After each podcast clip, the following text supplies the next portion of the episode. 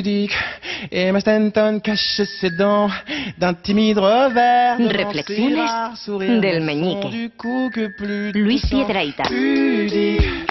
Et ma détourne le regard. Hola Luis, buenas tardes. Hola, ¿qué tal? Bienvenido amigo. ¿Cómo Estás estáis? entrenando, calentando ya para este sábado en la sala live de Carabanchel. Así es. ¿A qué hora? ¿A qué hora? Pues por la, por la noche, no la sé muy noche, bien. No la tarde sé muy noche, bien. Este Sé sábado es- en la sala live de Carabanchel. Eso es, el día 16, allí estaremos en Carabanchel. ¿Y hoy en la ventana? Hoy hablaremos, Carlas, de algo que a todos nos suena bastante. Los timbres.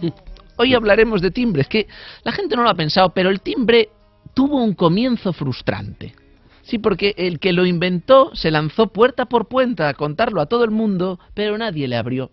No le abría a nadie. Iba allí, toc, toc, ¿qué desea? Vendo timbres. No me hace falta.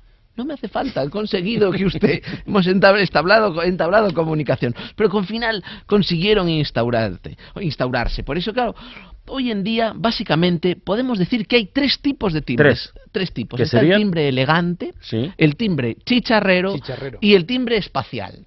Entonces vamos a ver cuáles son uno por uno. Está el elegante, que es ese que hace ding dong, ¿eh? ding dong. El otro día nos escribía a Twitter una persona que decía que tenía uno de ding dong, pero que hacía ding y no hacía dong. No es elegante. Queda manco, queda como ding, y falta, falta que termine. Ding Fatal. dong. Ese timbre que además, ya más suena campanil, parece que te va a abrir un palafrenero, un mayordomo, y a lo mejor sale un señor con, en pijama. Y decepciona. Decepciona, Decepciona no, no, completamente. cuadra, no cuadra. Luego está el timbre chicharrero, que es ese timbre más como de la cocina, ¿no?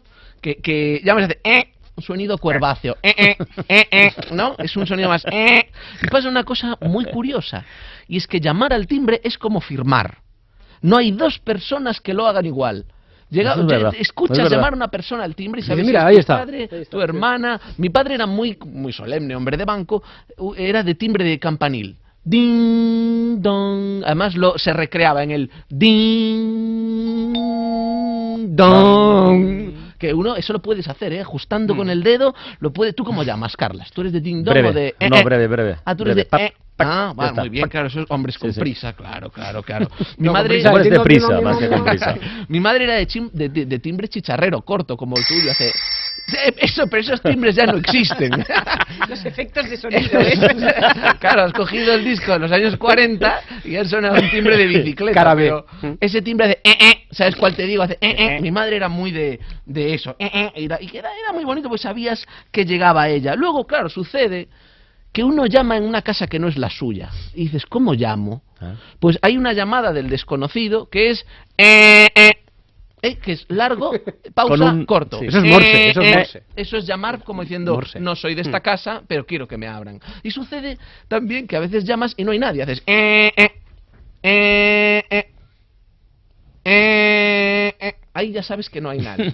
Pero te ensañas, te ensañas. Hay un momento de eh, como diciendo Va perdiendo fuerza el timbre. Sí, no, siempre- como diciendo, mira, mm, aunque no haya nadie y no me vayáis a abrir, yo os gasto el timbre. Y aquí hago un poco de, de derroche. Claro, lo horrible es cuando pasa lo contrario. Cuando te equivocas de timbre y llamas sin querer.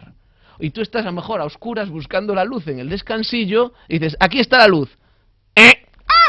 Y te, no, llamas, das al timbre de una casa buscando la luz y te quieres morir porque dices, Dios mío, va a abrir la puerta, tengo que explicarle a esta señora, a lo mejor le estoy molestando, ¿qué puedo hacer? Deberían inventar el destimbre o el contratimbre, o sea, una tecla que tú pulsas Que bloquee, y ¿no? anule el timbre Claro, anterior. Un como, no señora, no se preocupe. Una tecla que tú hagas eh, eh, y ya la gente entienda, o un código, algo, algo, pero no, no lo hacen. Luego está el timbre eh, espacial, que es ese de, de telefonillo.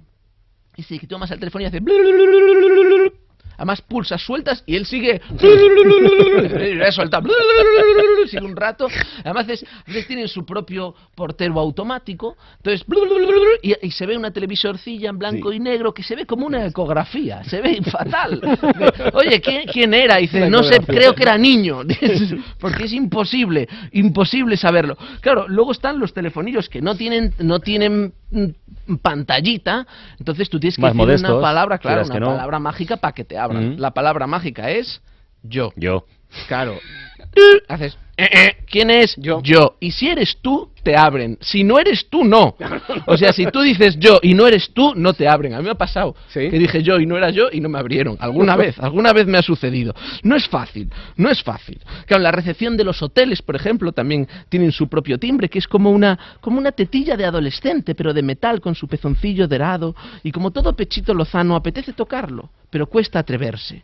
Y luego uno lo toca como si hubiera hecho una travesura, ¿no? Llegas ahí al hotel, haces ¡ting! llamas y cuando aparece el recepcionista y te pregunta ¿qué desea? Dices, desearía un mundo mejor para los timbres, porque yo soy como aquel ladrón tan tonto que fue a la casa de moneda y timbre y robó solo los timbres.